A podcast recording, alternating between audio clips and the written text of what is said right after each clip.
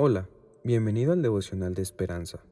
Creemos que en este tiempo Dios traerá inspiración y motivación para tu vida.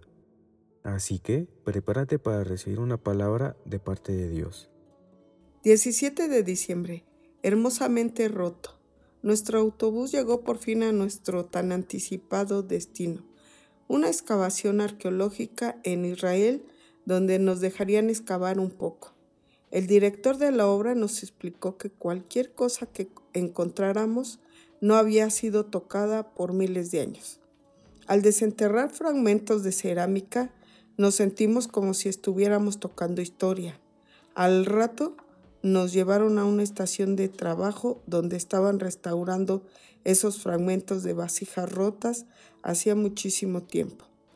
La imagen era muy clara, esos artesanos que reconstruían piezas de cerámica rotas hacía siglos era una hermosa representación del Dios al que le encanta reparar lo que está roto.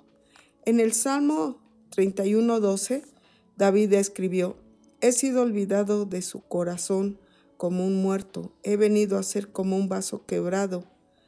David solía escribir sobre las dificultades en su vida y la canción lo describe roto por el peligro, los enemigos y la desesperación.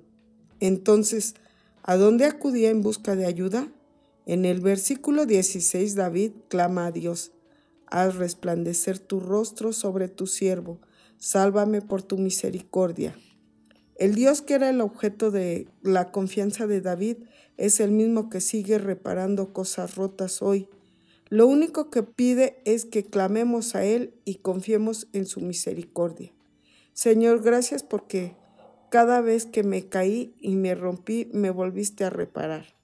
Amén. Bendiciones. Esperamos que hayas pasado un tiempo agradable bajo el propósito de Dios.